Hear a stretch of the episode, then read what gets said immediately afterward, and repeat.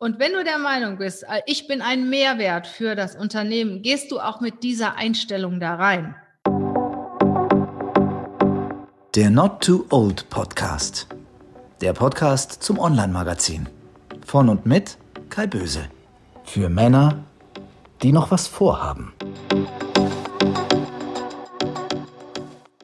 Hallo und herzlich willkommen zu einer neuen Folge unseres Not Too Old Podcasts. Wer die 50 überschreitet, der startet ganz grob überschlagen in das letzte Drittel seiner beruflichen Laufbahn, hat somit aber noch 10 bis 15 Dienstjahre vor sich. In dieser Phase spüren viele Menschen die jüngeren Kollegen, die auf der Karriereleiter den Blinker setzen und vorbei wollen oder schon vorbeigezogen sind. Viele sind gerade während Corona den Job losgeworden oder beruflich in Turbulenzen geraten und sorgen sich um ihre berufliche Zukunft. Andere sehen die Männer 50 plus immer noch als führend in Politik und Wirtschaft und lehnen sich da ganz entspannt beim Thema Job zurück. Wir wollen klären, wo Männer 50 plus heute stehen, wie sie ihre Chancen verbessern und was diese Zielgruppe auf dem Arbeitsmarkt auszeichnet. Dazu haben wir uns einen Profi als Gesprächspartner ausgesucht. Regina Volz hat in ihrem sehr abwechslungsreichen Lebenslauf über 20 Jahre Erfahrung im Personalbereich gesammelt. Zuerst über 13 Jahre als Personalleiterin bei einem internationalen Konzern und seit gut zehn Jahren mit ihrer eigenen Personalberatung. Damit hilft sie ihren Kunden bei der Besetzung ihrer offenen Positionen und steht mit ihrem Team im ganzen Prozess beratend zur Seite. Außerdem betreibt sie den Podcast Leadership is a Lifestyle. Hallo Regina, herzlich willkommen und vielen Dank für deine Zeit. Hallo Kai, ich freue mich, dass ich da, da sein darf in deinem Podcast und grüße natürlich auch ganz herzlich deine Hörer.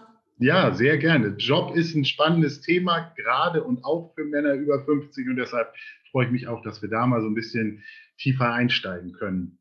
Es ist ja so, bevor wir uns jetzt direkt auf die Männer stürzen, erstmal zu der Frage eines Personalberaters oder ja auch Headhunters allgemein. Viele denken, ihr seid so die Türsteher der Führungsetagen der Nation. Ganz so ist es ja aber nicht. Sag uns doch mal, wie du eigentlich im Tagesgeschäft arbeitest. Du, das kann ich dir ganz einfach sagen. Also wir haben sehr viele feste Kunden, bekommen auch fast täglich neue Kunden dazu. Ähm, wir werden beauftragt. Wir sind eine Personalberatung, die auf höherem Level arbeitet und sehr exklusiv. Das heißt, ähm, wir wir bekommen den Auftrag des Unternehmens, als alleiniger Personalberater eine Position zu besetzen. Wir bekommen also praktisch den Exklusivauftrag. Ich sag mal zum Beispiel die Position eines Abteilungsleiters. Ne? Mhm. Abteilungsleiter Logistik, sage ich jetzt einfach mal. So, dann kommt das Unternehmen auf uns zu und ähm, stellt uns das an, gibt uns das Anforderungsprofil fachlich und persönlich. Persönlich nimmt immer mehr an Bedeutung zu. Gerne fahren wir auch in die Unternehmen, schauen uns an, wie das Unternehmen von innen tickt, wie die Leute drauf sind, wie die Atmosphäre mhm. ist. Da kriegt man manchmal einen ganz anderen Eindruck, als wenn man nur per Telefon oder per Video miteinander mhm. kommuniziert. Das heißt also, wir holen uns das Anforderungsprofil fachlich und persönlich. Ja, und ziehen los. Wir arbeiten sehr stark im Online-Bereich, das heißt auf den Social-Media-Kanälen. Ich bin aktiv auf Clubhouse, LinkedIn, Xing, aber auch ähm, Instagram, andere mhm. Kanäle, wo wir halt auf der einen Seite die Leute suchen, auf der anderen Seite bleibe ich mal bei dem Abteilungsleiter Logistik. Da würde ich als allererstes natürlich in unsere interne Bewerberverwaltung schauen, weil wir sehr viele Bewerbungen gerade im Moment bekommen, sehr viele Initiativbewerbungen, ob da jemand ist, der auf diese Position passt. Mhm. Oder ich spreche dann halt einfach mal jemanden an, der passen könnte. Hör mal, kennst du jemanden? Der mhm. passen könnte. Okay. So, und äh, wenn das alles negativ ist, ähm, gehen wir halt über die Social Media Kanälen, schalten vielleicht bei LinkedIn äh, und Xing eine Stellenanzeige und gehen ganz klar auf die Profile.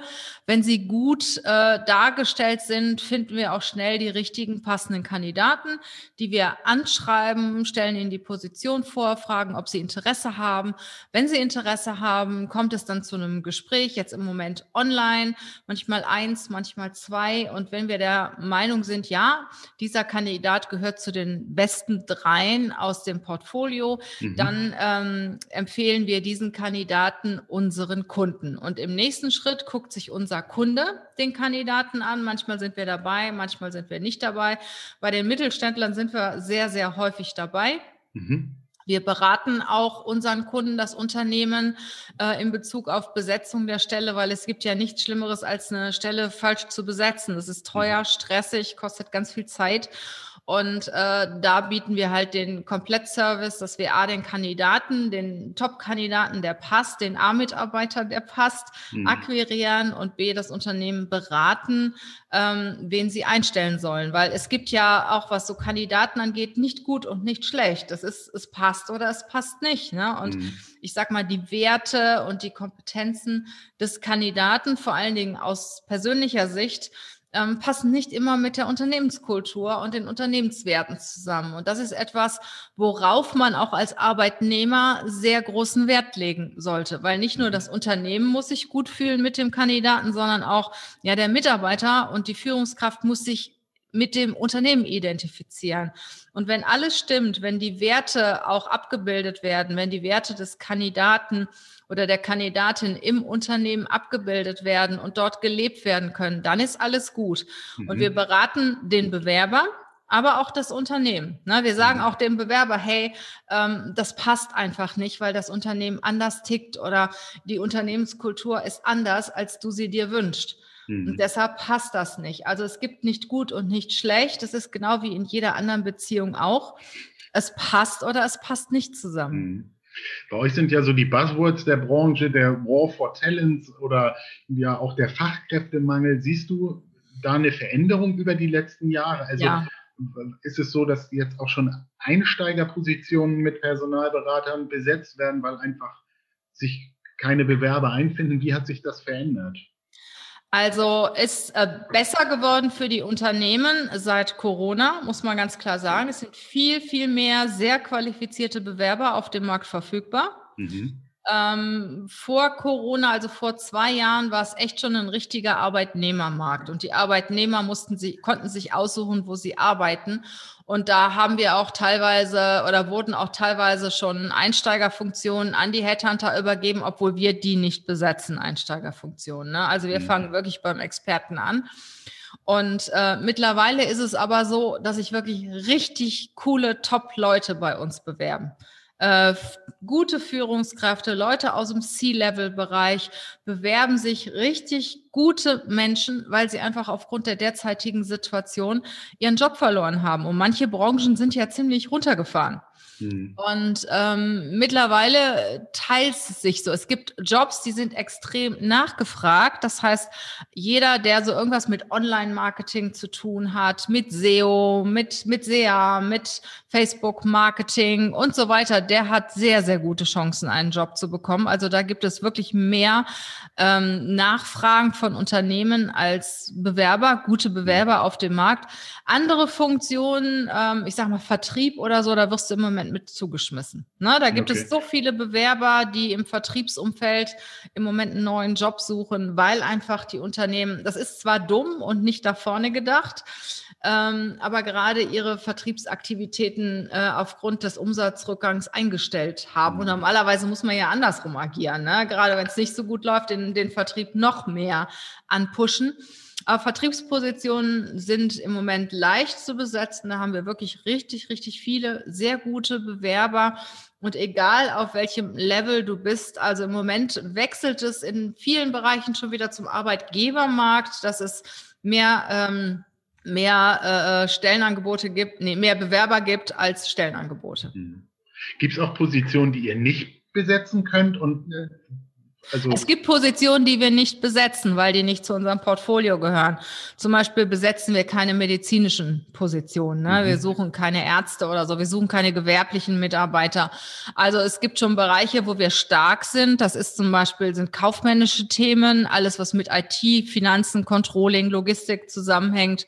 Äh, besetzen wir HR. Das sind so Positionen, wo wir uns so richtig gut auskennen. Wir suchen aber auch einen Produktionsleiter zum Beispiel ähm, oder ja, ein Betriebsleiter oder solche Funktionen besetzen wir auch, aber wir haben schon gewisse Branchen ausgeklammert, weil die einfach auch zu speziell sind. Und im medizinischen Umfeld ist es so, ähm, dass es da gar nicht so auf die Persönlichkeit ankommt, sondern es wird fast jeder genommen, der sich bewirbt, weil da der Personalmangel so groß ist. Und das ist nicht unsere Kernkompetenz. Wie unsere Kernkompetenz ist, den richtigen Menschen fürs richtige Unternehmen zu finden. Und das widerspricht auch so ein bisschen unserer, und nicht so ein bisschen, das widerspricht unserer Unternehmensphilosophie, Stellen einfach mit irgendwelchen Menschen zu besetzen, weil es keine anderen gibt. Wir hatten kürzlich einen Podcast mit einem Generationenforscher, der hat so ein bisschen Generation X und Z gegenübergestellt und der hat zu Generation Z gesagt, dass da eigentlich keiner mehr dabei ist, der sich die silberne Anstecknadel für zehn Jahre Betriebszugehörigkeit verdient, weil die sehr schnell weiterziehen zum nächsten Unternehmen, wenn sie unzufrieden sind. Also wenn das stimmt, dann müsst ihr euch ja um Jobs, die ihr zu besetzen habt, eigentlich keine Sorgen machen, oder? Also sagen wir mal so, diese Jobhopper gibt es natürlich. Es ist auch, je jünger die Leute sind, desto eher sind sie bereit zu wechseln. Die sehr, also die jungen Leute sind sehr verwöhnt gewesen, weil man sie sehr stark gesucht und äh, rekrutiert hat. Das hat sich aber mittlerweile verändert. Ähm, mittlerweile ist der Run darauf nicht mehr so groß. Da sind eher viele äh, auf dem Arbeitsmarkt äh, stehen zur Verfügung. Hm. Ähm, aber es ist schon so, dass jüngere Leute, also ich sag mal so bis, bis 30 schneller wechseln als, als Leute darüber. Ähm, je älter man ist, desto länger bleibt man eigentlich in einem Unternehmen. Das kann man zwar nicht generell sagen, aber die Tendenz geht schon dazu hin. Ähm, heutzutage geht so eher die Tendenz so drei bis fünf Jahre und dann zum nächsten Karriereschritt. Ich habe mal den Spruch gehört, dass die besten Kandidaten noch gar nicht wissen, dass sie genau. eigentlich den Job wechseln wollen. Würdest du das unterschreiben? Ist es so? Das ist eigentlich mein Spruch. Ah, ja, okay. Die besten Kandidaten wissen heute noch nicht, dass sie morgen bei dir arbeiten. Also diese klassische, ähm, dieses klassische Stellenausschreiben äh, auf eine Stellenausschreibung bewirbt sich ja nur derjenige, der wirklich aktiv nach einem Job sucht. Mhm. So, das ist im Moment ein bisschen anders, weil schon mehr Leute nach einem Job suchen. Aber vor einem Jahr zum Beispiel äh, war das so, dass du wirklich die richtigen guten Leute ansprechen musst. Die sind in Arbeit, die werden, was weiß ich, fünfmal die Woche von irgendwelchen Headhuntern kontaktiert. Und wenn wir Leute vermitteln, also acht von zehn sagen, naja, eigentlich sind wir ja zufrieden und wollen gar nicht wechseln. Mhm. Und wechseln dann im Endeffekt doch, weil der neue Arbeitgeber begeistern kann, überzeugen kann und ja, sich der Mitarbeiter dann auch selber überlegt, Mensch, ähm, was, was habe ich denn davon, wenn ich jetzt wechsle? Ne? Was mhm. bringt mir das für Vorteile und kommt dann auf die eine oder andere Idee? Aber die Leute, die wir kontaktieren, wussten gestern noch nicht, dass sie morgen in einer anderen Firma arbeiten. Okay, sehr spannend. Ich hatte schon im äh, Eingangs gesagt, du betreibst selbst auch einen Podcast, der heißt Leadership is a Lifestyle. Mhm. Sag uns kurz zwei, drei Sätze dazu. Ist das wirklich ein Fach-HR-Thema, wo Profis angesprochen werden oder lohnt es sich für jeden, da mal reinzuhören. Es werden Menschen angesprochen. Menschen, die auch sehr viel Wert auf Selbstführung legen. Natürlich grundsätzlich, der Titel geht um Leadership, klar, weil ich die Businesswelt anspreche in erster Linie. Aber für mich muss eine Führungskraft sich selber führen können. Die muss selbst in ihrer Energie, selbst in der Kraft sein. Sie muss resilient sein. Sie darf sich nicht bei jedem Windstoß umpusten lassen. Mhm. Sie muss stark sein. Und wenn sie das ist, dann kann sie gut Mitarbeiter führen. Und wie du das wirst, das vermittel ich in diesem Podcast. Also es geht wirklich natürlich um klassische Leadership-Themen. Die letzten Themen ging es zum Beispiel um Narzissmus in der Chefetage.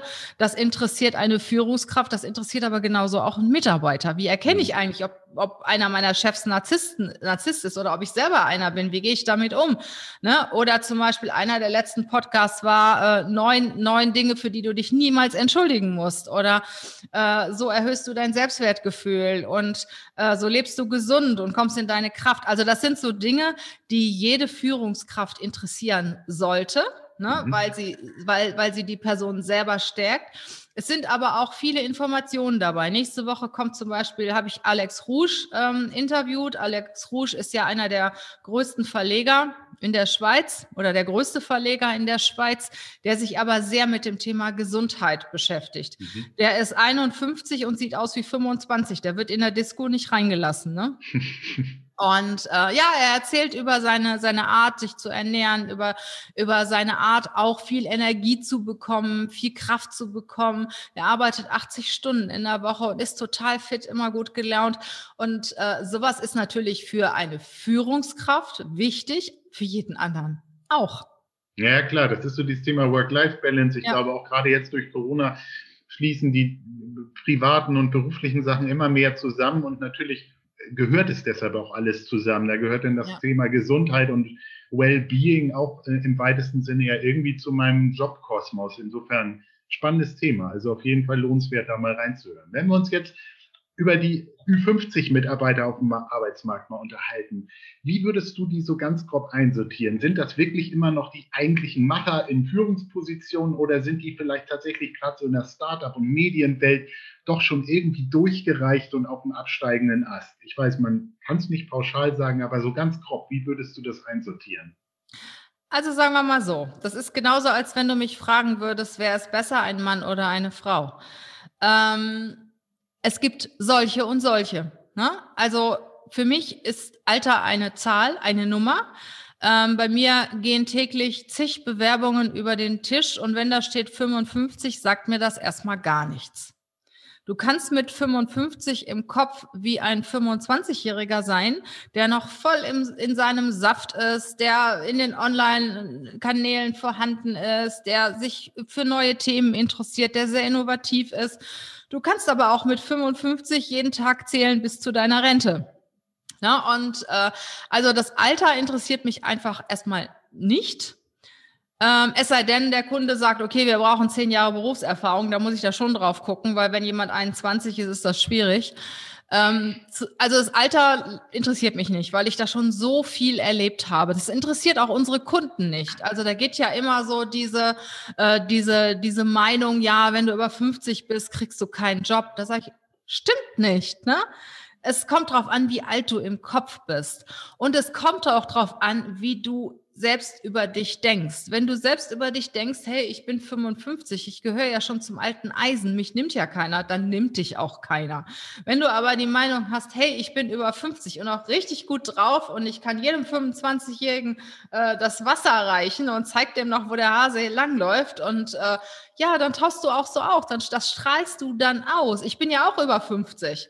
Ich habe aber das Gefühl, ich bin Mitte 30 und ich mache alles mit und meine Mitarbeiter sind auch alle so um die 30 und es gibt nichts, wo ich sagen muss, hey, also da merkt man, dass die jünger sind als ich. Ja, vielleicht, dass, dass die eine oder andere mal ein Kind bekommt, das ist bei mir durch. Aber ansonsten, das kommt doch darauf an, welche Einstellung du hast. Und Alter ist eine Zahl. Und wenn du diese persönliche Einstellung hast, dann bringst du die auch rüber. Und ähm, das sehen unsere Kunden auch so. Und wenn nicht, dann überzeugen wir sie davon. Also wenn jemand von seiner Qualifikation gut passt, von der fachlichen und von der persönlichen Qualifikation, die Einstellung stimmt, der passt in die Unternehmenskultur, ist doch super. Mhm. Ja, also wie gesagt, mich interessiert das überhaupt nicht, welche Zahl da auf dem Lebenslauf steht und die meisten meiner Kunden auch nicht. Ich hätte jetzt auch gesagt, du sagtest zu Anfang, ihr kriegt eigentlich immer ein Stellenprofil und meistens spricht man ja doch wahrscheinlich mit dem Auftraggeber noch darüber, über das, was so zwischen den Zeilen noch wichtig ist genau. für eine genau. Position, auch wenn man da jetzt nicht gendern soll oder eben nicht bestimmte Vorgaben eigentlich berücksichtigen soll, dann weißt du ja trotzdem, was deinem Kunden wahrscheinlich am Ende am besten gefällt. Und da wäre jetzt eben schon die Frage, spielt das Alter eine Rolle? Aber das hast du eigentlich schon beantwortet, weil ich denke auch jemand, der über 50 ist, der hat ja noch zehn Jahre und wenn man jemanden Jüngeres einstellen, der geht im Schnitt nach fünf Jahren weiter. Also insofern spricht ja eigentlich sogar eher vieles dafür, oder? Genau, also ich sag mal, ich weiß auch nicht, in welche Richtung ich beraten soll. Ne? Hast du ein Team, da sind nur Leute zwischen 30 und 35, kannst du sagen, ich möchte jetzt einen neuen Mitarbeiter, der auch in das Team passt. Oder du sagst, nee, ich möchte mal jetzt mal einen, der Erfahrung mitbringt, der ein bisschen gesetzter ist, der ein bisschen mehr vom Leben weiß und das auch an das Team weitergibt. Also du kannst das von ganz unterschiedlichen Seiten betrachten. Mhm. Und wenn mir zum Beispiel mein Kunde sagt, also wir haben nur, für, nur Leute zwischen zwischen 30 und 35. Da wäre jetzt meine Frage an den Kunden, da muss er nicht Ja zu sagen, aber da wäre meine Frage, hey, wäre das nicht auch mal spannend, jemand in, in, bei euch ins Team zu setzen, der vom Kopf her ist wie 35, aber Erfahrung mitbringt von jemandem, der 55 ist? Ne? Mhm. Und der Kunde denkt dann auch vielleicht mal darüber nach. Und es ist ja so, dass Teams am besten funktionieren, wenn sie nach innen heterogen und divers sind und nach außen homogen. Und äh, da spielt halt Geschlecht und Alter und äh, äh, Kultur. Da spielen so viele Dinge eine Rolle. Und ich finde es total toll, wenn, wenn ein Team wirklich sehr heterogen zusammengesetzt ist, weil da kommt der meiste Output raus. Ist natürlich eine Herausforderung an die Führungskraft.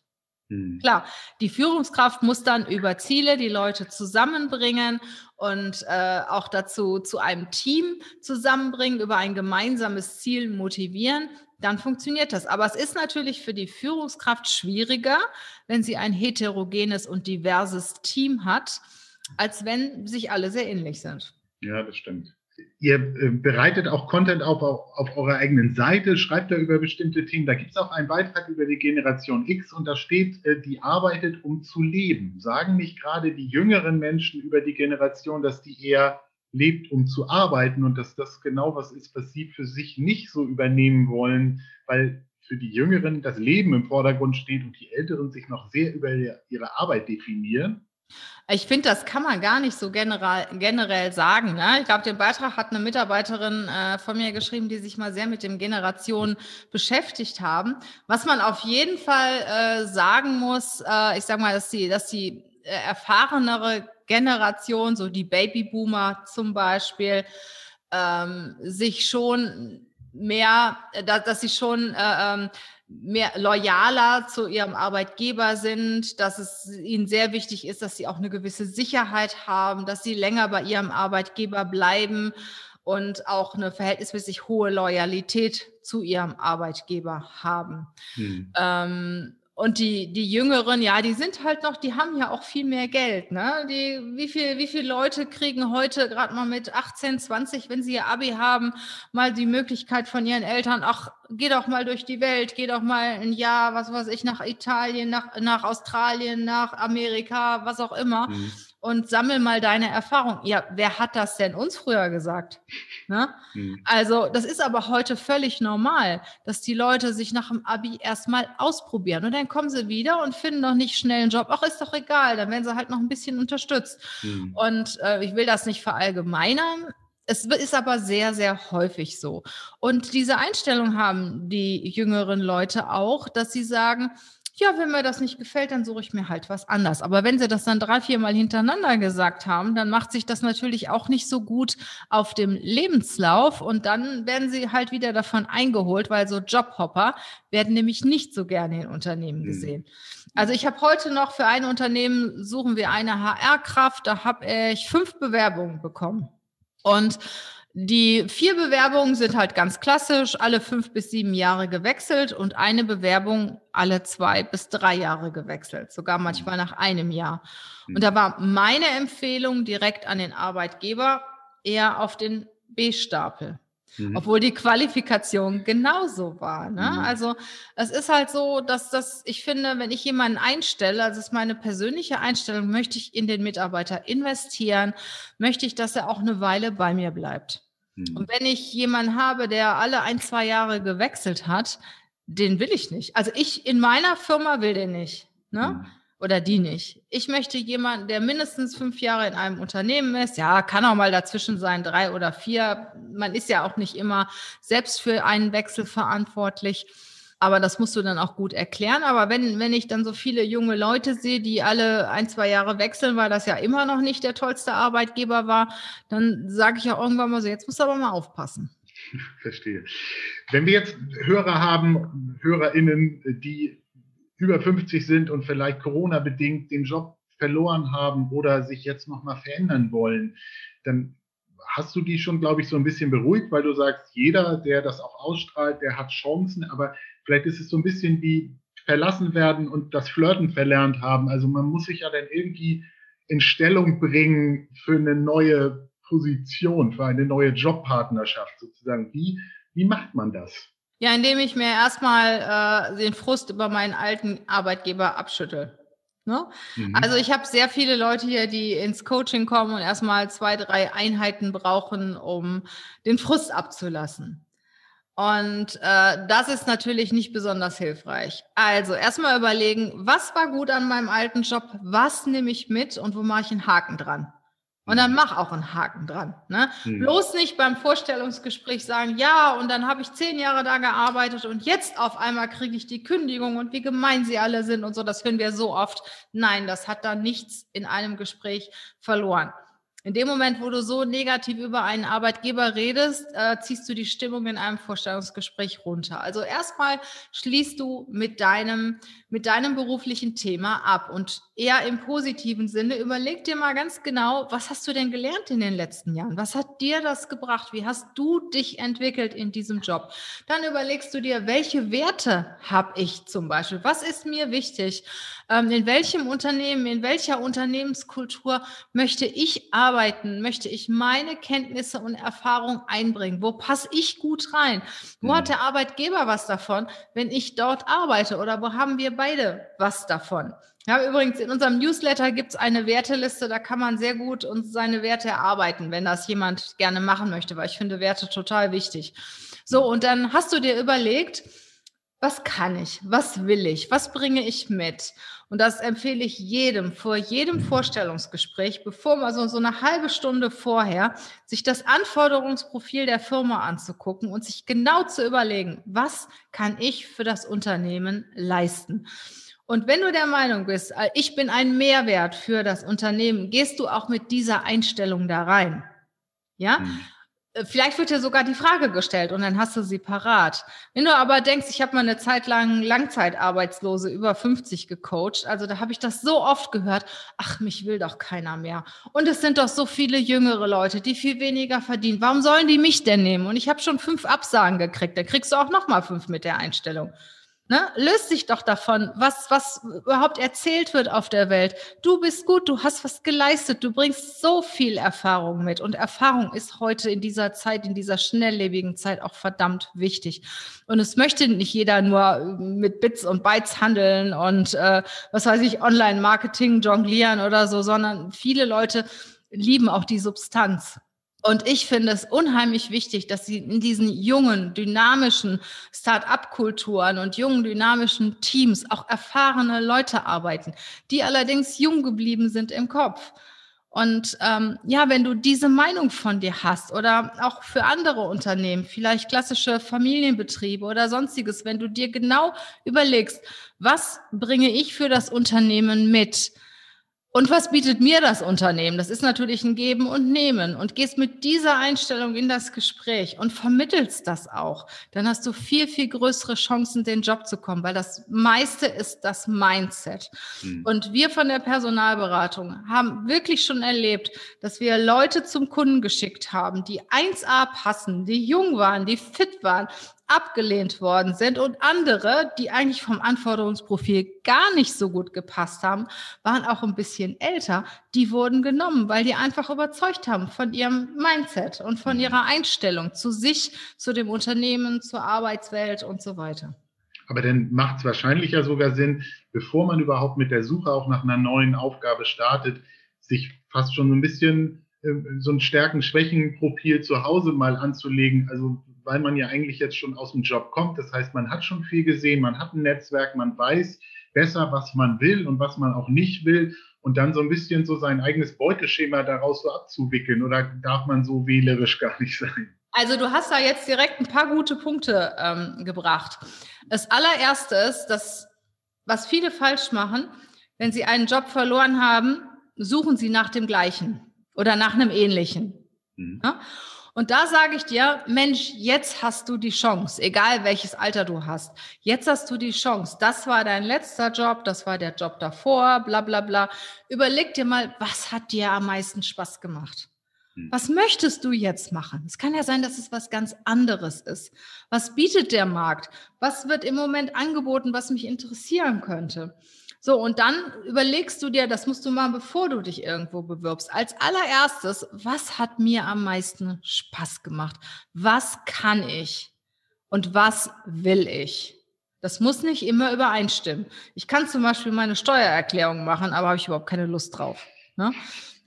Und ähm, das, was ich will, das ist wichtig. Was will ich? machen. So, und dann bewirbst du dich auf diese Stellen, weil dann hast du auch Argumente dafür, warum du das machen willst und was du aus vorherigen Positionen mitbringst. Also bevor du dich bewirbst, solltest du dir unbedingt überlegen, was du suchst. Mhm. Weil nur wenn du weißt, wo du hin willst, wirst du den Weg auch dorthin finden. Mhm. Ne? Wenn, wenn du deine Segel setzt und fährst einfach mal los, wirst du ja niemals ankommen. Und äh, je, je spezifischer und du konkreter du dir deine, dein Ziel steckst und je konkreter du dir selber ähm, mit dir selber abstimmst, welchen Job du haben willst, desto eher findest du den.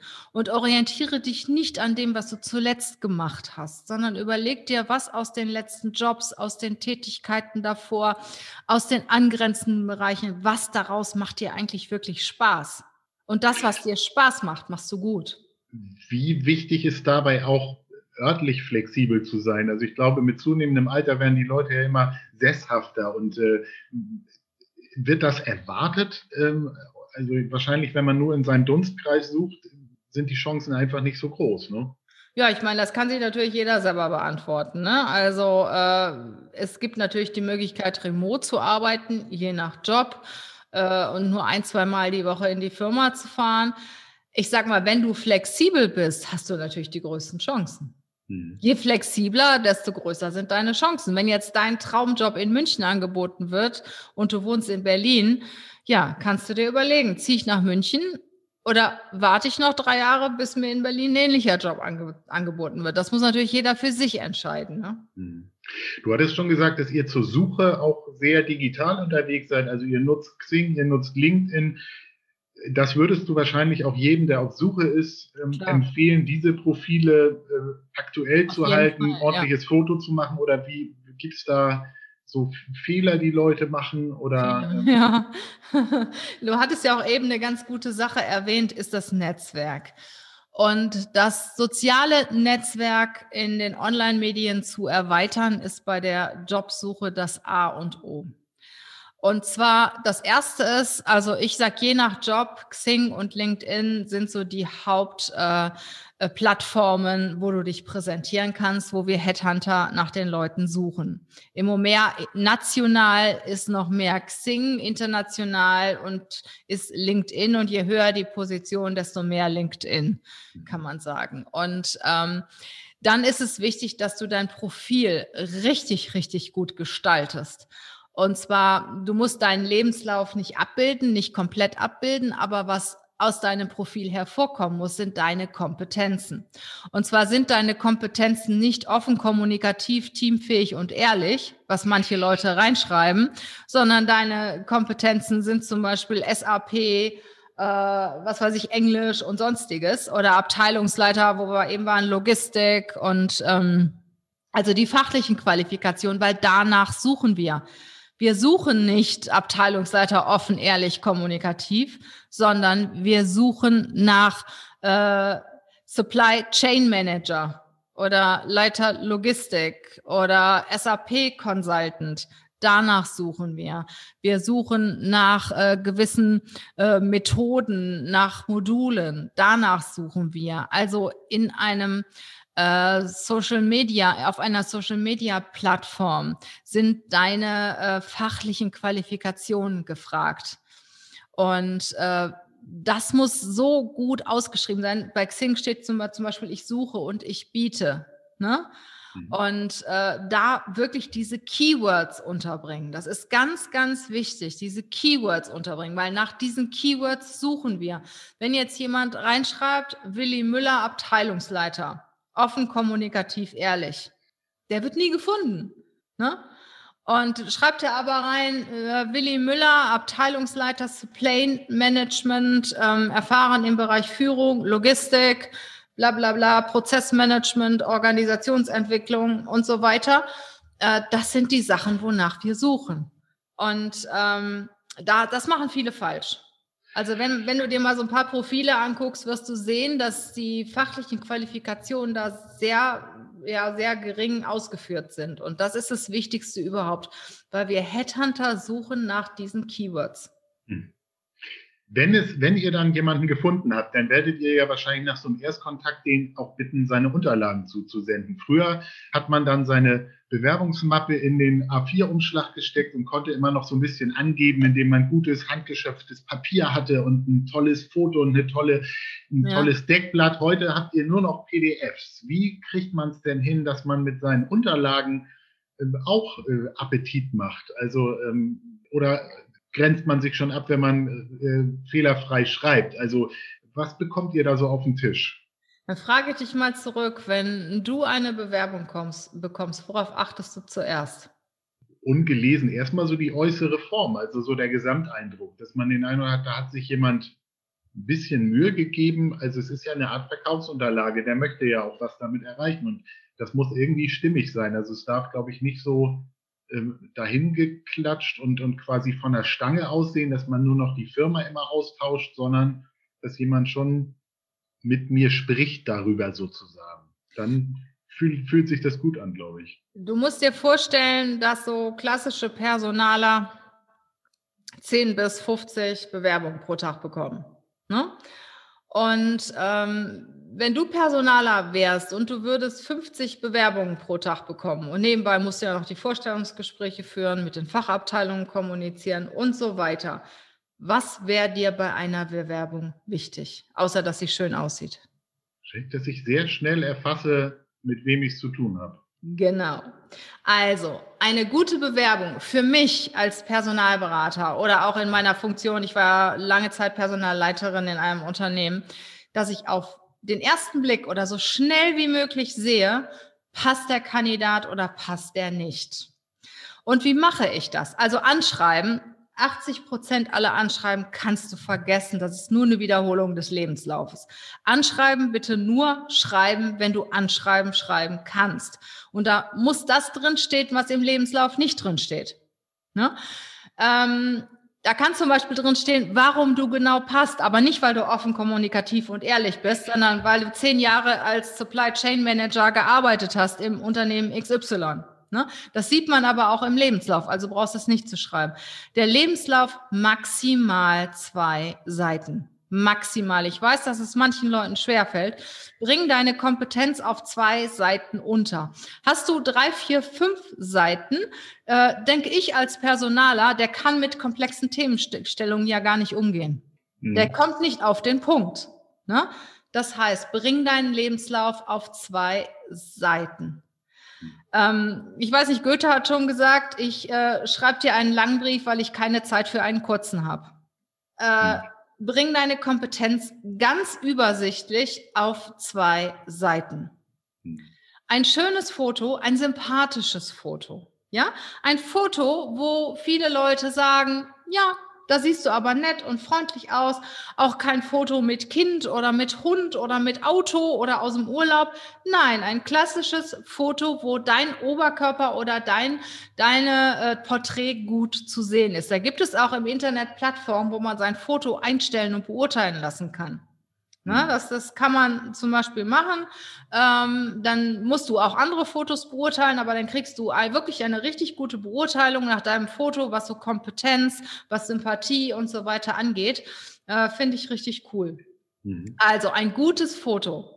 Ich weiß noch, als ich äh, als Personalleiterin tätig war und viel mit auch Vorständen und Führungskräften zu tun hat, die haben sich immer zuerst das Foto angeguckt. Und wenn das Foto sympathisch war, haben sie sich die Bewerbung teilweise schön geredet. Ne? Mhm. Also Foto ist wichtig auch, obwohl viele sagen, kein Foto rein. Nein, Foto rein. Was uns auch nervt, das machen auch viele, Dinge, die unangenehm sind, weglassen. Und wenn irgendwas fehlt, wenn zum Beispiel das Alter fehlt, weiß ich, ach, der ist über 50. Und dann geht die Sucherei los in den anderen Unterlagen. Ja, wann hat er denn sein Abi gemacht und so weiter? Dann rechnest du mal kurz zurück, bist du doch schon beim Alter. Ärgerst dich, weil es dich doch ein bisschen Zeit gekostet hat. Oder zum Beispiel manche lassen Kinder weg. Warum? Sei doch stolz, dass du Kinder hast, ja?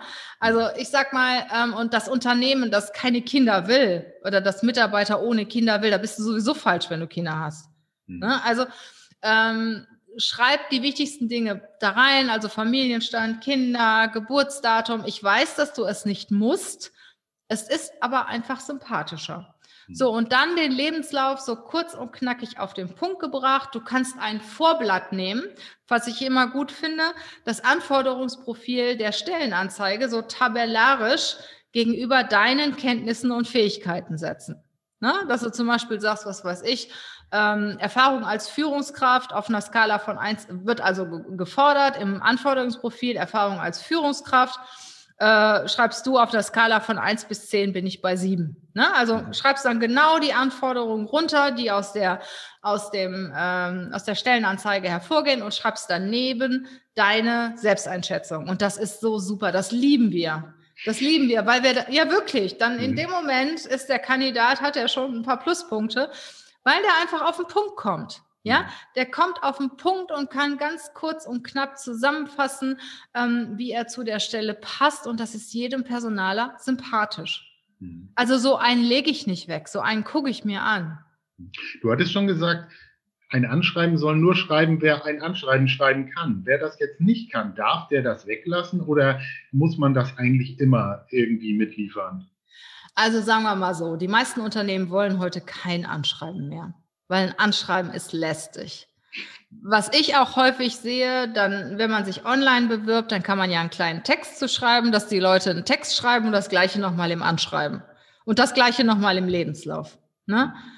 Äh, ich, die letzten zehn Jahre war ich als Leiter Logistik im Unternehmen XY äh, äh, beschäftigt und habe umfangreiche Erfahrungen gesammelt, die ich in Ihr Unternehmen einbringen möchte. Das steht im Anschreiben, das steht im, in der, auf der ersten Seite der Bewerbung und das steht im Lebenslauf. Also sowas lässt du weg.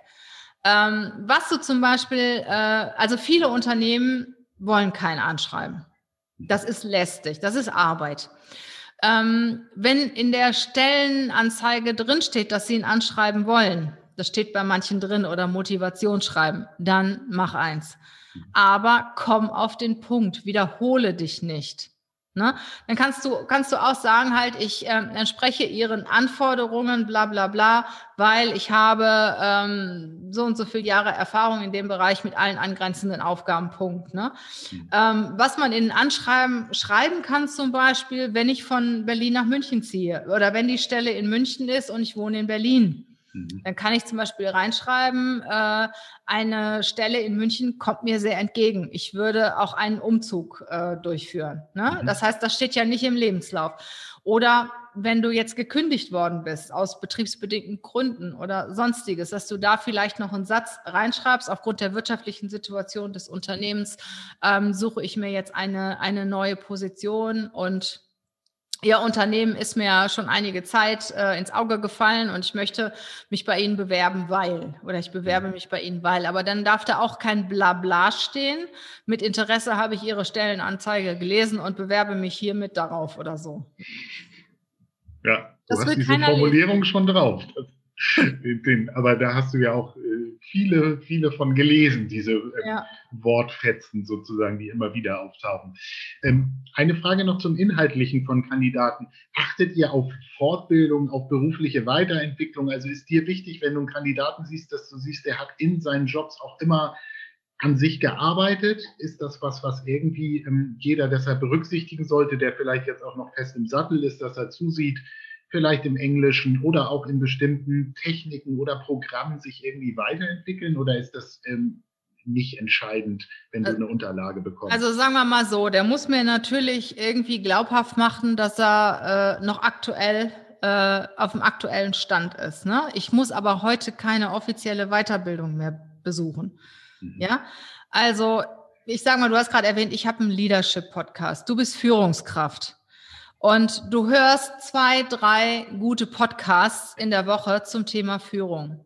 Ähm, da musst du nicht reinschreiben in deinen Lebenslauf ständige Weiterbildung zum Thema Führung, sondern du lässt einfach im Gespräch mal so einfließen, ja, Führung interessiert mich besonders. Ähm, ich höre auch jede Woche drei, vier Podcasts zu diesem Thema. Mhm. Ne? Also du musst heute nicht mehr zig Weiterbildungskurse besuchen.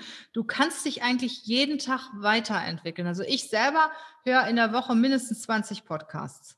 Also ich habe für mich das Medium Podcast entdeckt, ne? zu unterschiedlichen Themen, zum Online-Marketing, zum Thema Führung, aber auch zu Gesundheitsthemen und ähnliches. Und ähm, du kannst dich bei ähm, YouTube weiterbilden. Du kannst dich auf so vielen Plattformen weiterbilden. Du musst heute nicht mehr den Kurs XY besuchen.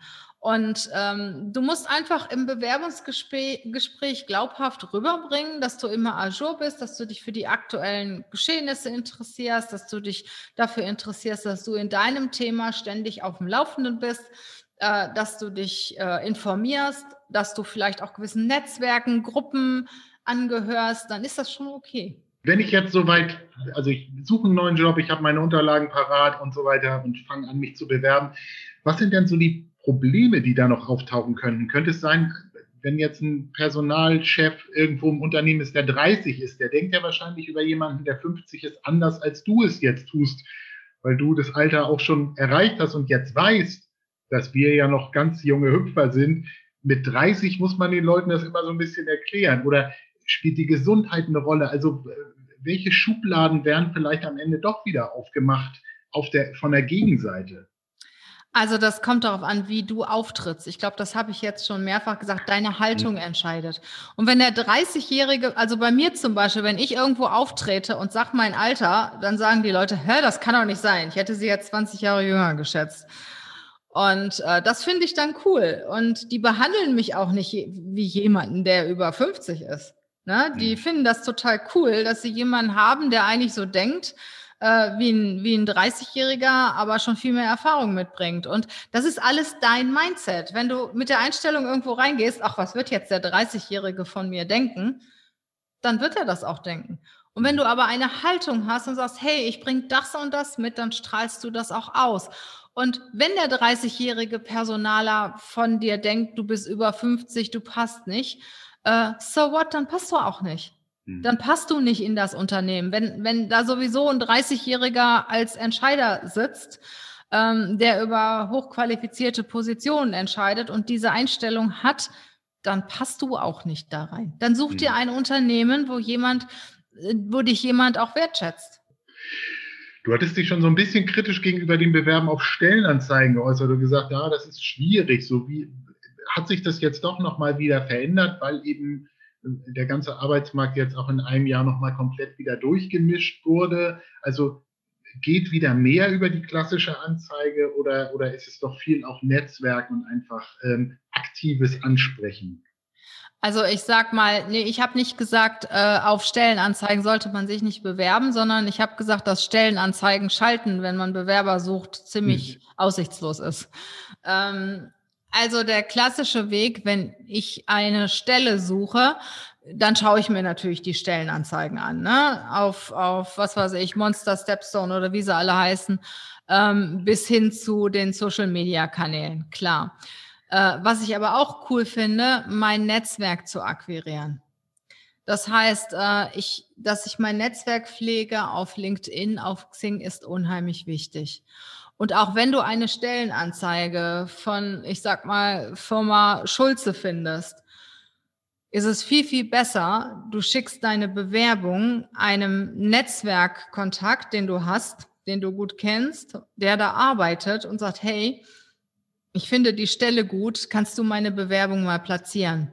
Dann landet die nämlich nicht irgendwo auf dem Stapel, weil wenn ein Kollege eine Bewerbung mitbringt, hat das einen ganz anderen Stellenwert. Dann werden sie dich in der Regel einladen. Und ähm, das ist das, was ich jedem unserer, wir coachen ja auch Bewerber und helfen den Leuten in den Job. Was ist so wertvoll, weil 60 Prozent aller Stellen werden intern ohne Stellenausschreibung besetzt. Das heißt, du hast so zehn Unternehmen, wo du gerne arbeiten würdest, dann durchforste mal dein Netzwerk. Man kann ja suchen, wer von meinen Kontakten arbeitet in diesen Unternehmen und sprecht die Leute an und fragst sie, hey, sag mir mal Bescheid, wenn in dem und dem Bereich eine Stelle ausgeschrieben wird, weil normalerweise werden die Stellen ja intern auch circa zwei Wochen vorher ausgeschrieben, als sie öffentlich ausgeschrieben werden, weil der Betriebsrat äh, ja eine interne Stellenausschreibung in der Regel auch fordert und so weiter. Und äh, da hast du viel, viel mehr Chancen, äh, wenn, wenn jemand deine Bewerbung platziert oder wenn du vorher schon sagst, hey, in diesen Firmen möchte ich gerne arbeiten, ähm, dass du Leute kurz mal anschreibst und sagst, mir ist jetzt was Blödes passiert, meine Firma hat wirtschaftliche Probleme zum Beispiel. Ähm, wenn was bei dir frei wird in dem und dem Bereich, sag mir bitte Bescheid. Da werden so viele Stellen durchvermittelt, das mag man nicht glauben. Hm, kann ich mir vorstellen.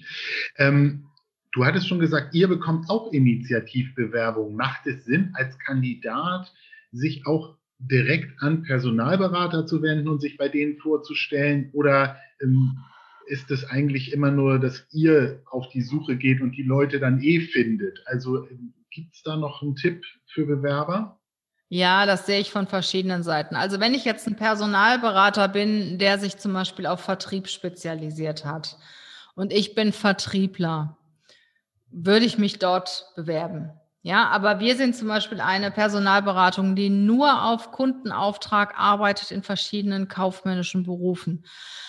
Also da muss ich sagen, da musst du schon echt Glück haben, dass gerade mal die Stelle zu besetzen ist, die der Personalberater ausschreibt. Natürlich ähm, werden wir dann diese Bewerber in der Bewerberverwaltung speichern und, und wir durchsuchen auch erst unsere Bewerberverwaltung, wenn wir einen Auftrag bekommen, ob da jemand drin ist, der auf diese Stelle passt.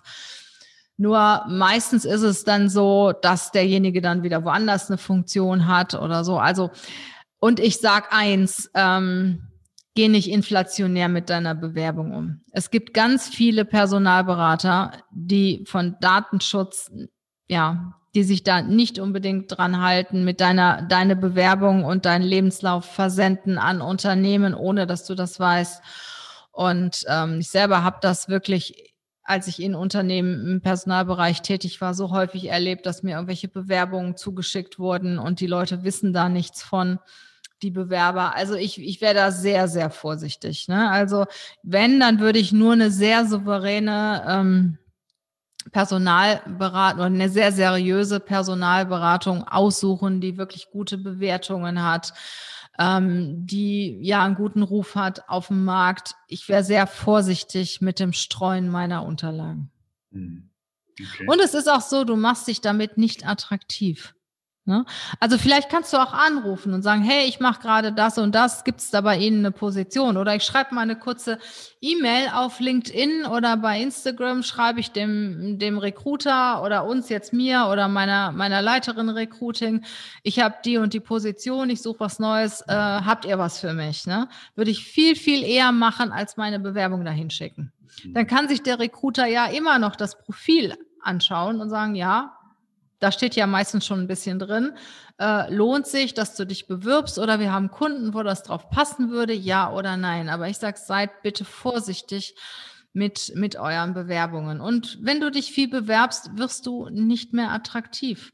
Das ist genauso wie, wie mit der Sozialakquise. Wenn die Frauen den Männern hinterherlaufen, interessieren sich die Männer nicht mehr für die Frauen. Ja, ich glaube, das ist aber so ein bisschen eben, wer da seinen Job los wird, da hängen oft Existenzen dran, auch ganze Familien. Und da geht es bei vielen, glaube ich, nach dem Motto, viel hilft viel. Die feuern einfach raus in der Hoffnung, dass irgendwas so im Netz hängen bleibt. Und da diese Ruhe zu behalten und auch den, das positive Mindset, was du ja auch schon mehrfach angesprochen hast, ist, glaube ich, in so einer ja doch schon bedrohlichen Phase dann auch gar nicht immer leicht. Ne? Also da empfehle ich wirklich den Leuten, wenn sie so Panik haben und so, sucht euch einen guten Coach. Ne, der euch an die Hand nimmt. Das kostet vielleicht ein paar tausend Euro, ja, aber vielleicht habt ihr auch eine Abfindung bekommen. Der sagt euch aber genau, wie es geht. Der ähm, setzt, also wir setzen uns zum Beispiel mit den Bewerbern hin und überlegen genau, wonach suchen wir jetzt. Und äh, unterstützen den Bewerber dabei, A, das Richtige für sich auszuwählen, B, die richtige Bewerbung zu platzieren, die Social-Media-Kanäle richtig einzurichten, gesehen zu werden. Ähm, wir zeigen ihm, wie er, oder wir zeigen ihm, wie er sich bewirbt, wie er die Bewerbungsgespräche gut führt oder wie sie die Bewerbungsgespräche gut führt. Weißt du, viel hilft nicht viel. Wenn du in 20 Gesprächen eingeladen wirst und wirst nicht genommen und weil du einfach immer die gleichen Fehler machst und weil du nicht weißt, wie es geht, das bringt nichts. Ja, dann wirst du besser in ein Gespräch eingeladen und du weißt, wie es geht und kannst dich gut verkaufen und überzeugst und wirst genommen. Also überleg dir genau, wie du mit deiner Zeit umgehst und äh, achte auf dich, sei stolz auf das, was du gemacht hast. Hol dir jemanden zur Hilfe, wenn du da kein, wenn du da kein Profi bist oder wenn du nicht weißt, wie es geht. Und das ist ja oft so, wenn man so zehn Jahre und länger in einem Unternehmen war, wird man plötzlich eingeholt davon, dass man die Kündigung bekommt und dann muss man auf einmal losziehen. Und dann hol dir Hilfe. Das lohnt sich. Ich sage immer, ähm, bei jedem Gespräch, bei dem du eingeladen bist, hast du die Chance, den Job zu bekommen. Sonst würde sich niemand von dem Unternehmen die Zeit nehmen, sich mit dir dahin zu setzen. Ne? Mhm. Also es, es besteht immer Interesse in dem Moment, wo du eingeladen bist. Und dann verkackt das nicht. Ne?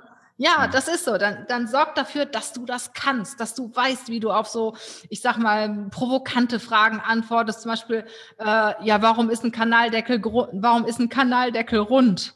Ja, wie antwortest du auf diese Frage? Weißt du, was, was der Interviewer damit bezwecken will mit dieser Frage? Oder eine Frage, die auch oft gestellt oder sehr gerne gestellt wird, ähm, erzählen Sie mir mal, wie oder wie würden Sie das Gewicht der Erde berechnen und solche Geschichten. Ne? Da kommt es gar nicht darauf an, dass du da äh, eine genaue Methode hm. äh, äh, sagst, sondern es kommt darauf an, wie du mit der komplexen Themenstellung umgehst. Ich musste mal in einem Bewerbungsgespräch ausrechnen, wie viele Smarties in ein Smart passen. Das ist wahrscheinlich auch ein Standard, den du irgendwie schon kennst, oder? Genau, und da kommt es halt wirklich nicht drauf an, was du nachher sagst, und wie du rechnest, das interessiert keinen Menschen, sondern wie du mit dem Thema umgehst. Ne? Ob du sagst, hey, also äh, das kann ich jetzt nicht, da fehlen mir zu viele Informationen und ich kann jetzt die Formel nicht, bla bla bla und verzweifelst. Oder du sagst, Moment mal, ich rufe mal eben einen guten Freund an, ich weiß, der kann sowas, der hilft mir jetzt weiter. Mhm. Ne? Also, was ich damit sagen will, ähm, bereite dich gut vor. Bereite dich gut vor auf das Bewerbungsgespräch, weil das ist die Chance. Und wenn du mehrmals abgesagt worden bist im Bewerbungsgespräch, dann hol dir Hilfe. Dann machst du mhm. was falsch. Hast du den Eindruck, jetzt finden ja wahrscheinlich seit einem Jahr sehr viele Gespräche auch digital statt. Ist das nochmal ein anderes Gespräch, auf das man sich anders vorbereitet, als wenn man sich wirklich persönlich gegenüber sitzt? Ja, man sollte sich anders vorbereiten, was leider nicht viele machen. Ne? Man sollte natürlich mit der Technik klar sein, man sollte das vorher getestet haben, man sollte sich vernünftig anziehen. Also du solltest in ein Online-Gespräch genauso reingehen wie in ein Offline-Gespräch. Und da nicht mit einer ollen Jeans und einem dreckigen T-Shirt mit Fleck sitzen oder so, sondern auch mit, was weiß ich, Männer für eine Führungsposition mit Hemd, Sakko und Krawatte zum Beispiel. Ne? Das mhm. heißt, also viele gehen da sehr laissez-faire mit um. Ähm, da sage ich Vorsicht. Ne? Und vor allen Dingen im Online-Gespräch ist der Fokus ja viel, viel mehr auf dem, was du sagst. Mhm. Weil du wirst ja nicht abgelenkt. Und ähm, meistens wird es ja aufgezeichnet und äh, der, der Personaler und so weiter kann sich das auch nochmal anschauen. Also der Fokus ist viel, viel mehr auf deiner Person, auf dem, was du sagst, wenn du in einem äh, Gespräch bist, ähm, physisch, dann kannst du natürlich noch mit Smalltalk das eine oder andere wettmachen, mit einem sympathischen Auftreten.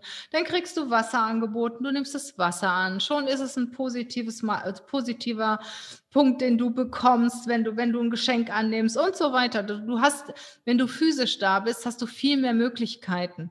Und wenn du online äh, dich, dich präsentierst, äh, ist man voll fokussiert auf deine Person. Und ich habe schon so oft gemerkt, dass die Wahrnehmung ganz anders ist, wenn der Kandidat online war und dann offline. Hm. Na, also bereite dich genauso gut vor. Und da gibt es ja so Klebezettel, das Schlimmste ist, wenn du selbst deinen Lebenslauf nicht kennst oder so blöd ist, wenn du jede zwei Minuten runterguckst. Da gibt es so Klebezettel von den Dingen, die du, schreib dir die auf diese Klebehaftnotizen, die du unbedingt sagen willst, was, wo du zum Beispiel passt. Schau dir das Anforderungsprofil an, deine Passung daneben, kleb dir das auf dem Bildschirm, so dass das Gegenüber das natürlich nicht sieht. Das kannst du am besten in so einem, in so einem Stern kleben und dann nimmst du den Zettel weg, den du schon bearbeitet hast. Das heißt, du brauchst keine Reihenfolge nachzugehen, dann bleibt nachher nur noch das übrig, äh, was du sagen willst. Also da gibt es so ein paar Tricks. Ähm, ein guter Coach kann dir die sagen. Ähm, ja, und, und das ist, ich finde, schwieriger online zu überzeugen als offline. Ja, irgendwie ist es dann trotzdem noch eine Distanz. Ich glaube, so, man sagt ja oft, dass man im persönlichen Gespräch sehr schnell merkt, ob so der Funke überspringt, ja. ob man sich wohlfühlt. Und ich glaube, das ist digital einfach so doch noch nicht, dass diese Schwingungen einfach noch nicht so ankommen und es deshalb vielleicht ähm, ja noch ein bisschen mehr Überzeugung dann inhaltlich braucht. Ne? Mhm.